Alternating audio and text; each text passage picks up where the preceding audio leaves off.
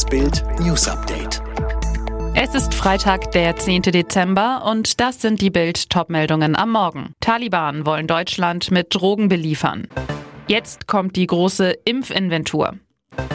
Trotz Corona-Kontakt, Finnen-Chefin feiert bis 4 Uhr morgens. Die Taliban hoffen dank der Ampelregierung auf einen lukrativen Cannabis-Deal mit Deutschland. Sie setzen darauf, dass durch die von der Ampel geplante Legalisierung von Marihuana deutsche Firmen angeworben werden können, die in Afghanistan investieren und Cannabisprodukte importieren. Bild traf den Taliban-Sprecher des Innenministeriums, der die Gespräche mit der deutschen Firma ECI, der Entwicklungsgesellschaft C-Farm International, vergangene Woche öffentlich gemacht hatte. Laut des Sprechers sieht die Vereinbarung vor, dass die deutsche Firma eine Fabrik zur Verarbeitung von Cannabispflanzen in Arzneimittel und Cremes aufbaut, dafür rund 400 Millionen Euro investiert. Nach Abschluss eines Vertrages könnte das Cannabis dann nur an diese Firma gegeben werden. Es würde eine Art Monopol entstehen. Offen ist noch, ob die deutsche Firma wegen der Sanktionen gegen die Taliban dort überhaupt Geschäfte machen darf. Samira Y wurde bekannt durch einen Videodreh an ihrem Arbeitsplatz, der Leichenhalle der Uniklinik Großhadern. In dem Video schimpft sie über angeblich kostenpflichtige Tests für ungeimpfte Krankenhausmitarbeiter, über Fachkräftemangel und auch über die Corona-Strategie in Deutschland. Die Klinik hat ihr Hausverbot erteilt und der Freistaat Bayern, Träger der Uniklinik, forderte ihre Entlassung. In den sozialen Medien wurde sie für ihren Auftritt gefeiert, wegen eines kritischen Halbsatzes über Impfstoffe auch von Querdenkern. Samira Y betont jedoch, ich habe mit denen nichts am Hut. Sie sei auch geimpft. Die Klinikleitung stellte einen Eilantrag ans Münchner Arbeitsgericht. Samira Y müsse ihr Video löschen. Jetzt kam es zur Verhandlung. Die Richterin stellte darin klar, dass Samira Y durchaus ihre Meinung in der Öffentlichkeit sagen dürfe. Aber solch ein Video darf nicht im Bereich der LMU gedreht werden, dazu noch einen Vogel zeigen. Im Video hatte sich Samira Y tatsächlich an die Stirn getippt. Sie erklärte den Stirntipper mit dem linken Zeigefinger so. Das war ein Zeichen, dass man mal nachdenken sollte.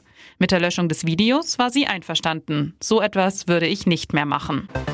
Kanzler Olaf Scholz hat die Führung im Corona-Krisenmanagement übernommen. Zum ersten Mal war er die Hauptfigur eines Bund-Länder-Gipfels, bei dem es im Kern am Donnerstag um die Bekämpfung der Corona-Krise ging. Und Scholz richtete nach Informationen von Bild am Ende der Sitzung einen flammenden Appell an die Ministerpräsidenten, nämlich, dass die Pandemie noch lange nicht zu Ende ist. Ich bitte alle, nicht aufzuhören, sondern weiter zu planen und zu denken, so Scholz laut Teilnehmern. Es sei an der Zeit zu handeln, statt zu diskutieren. Der Kanzler weiter, es hört nicht im März auf. Dass sich möglichst viele Menschen impfen und auffrischen ließen, bleibe weiterhin die größte Aufgabe von Bund und Ländern, erklärte Scholz nach der MPK.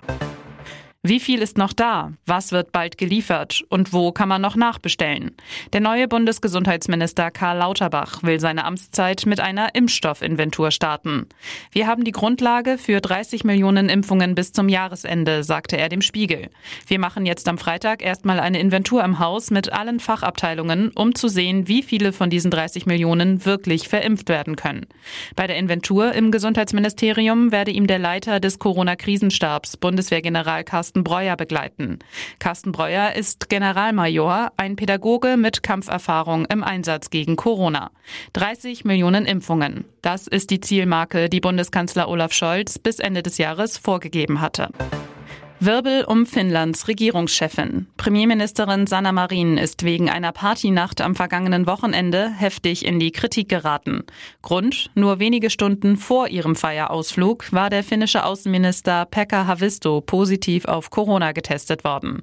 Sie sei mit ihrem Mann ausgegangen, habe Freunde getroffen und auch den Abend und das Nachtleben genossen, erklärte die Sozialdemokratin später auf Facebook. Zuvor sei ihr von offizieller Seite versichert worden, dass sie sich als Geimpfte nicht nicht isolieren musste, obwohl sie Kontakt zu einem Infizierten gehabt hatte.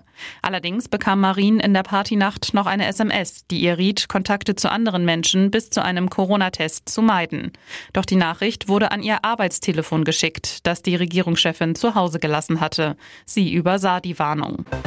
Am Sonntag duellieren sich Max Verstappen und Lewis Hamilton um die WM-Krone der Formel 1. Es ist der spannendste Titelkampf seit Jahren. Jedes Detail kann das Finale, in das der Holländer und der Brite punktgleich gehen, entscheiden. Umso wichtiger für die beiden Top-Piloten, jeden Vorteil auszunutzen.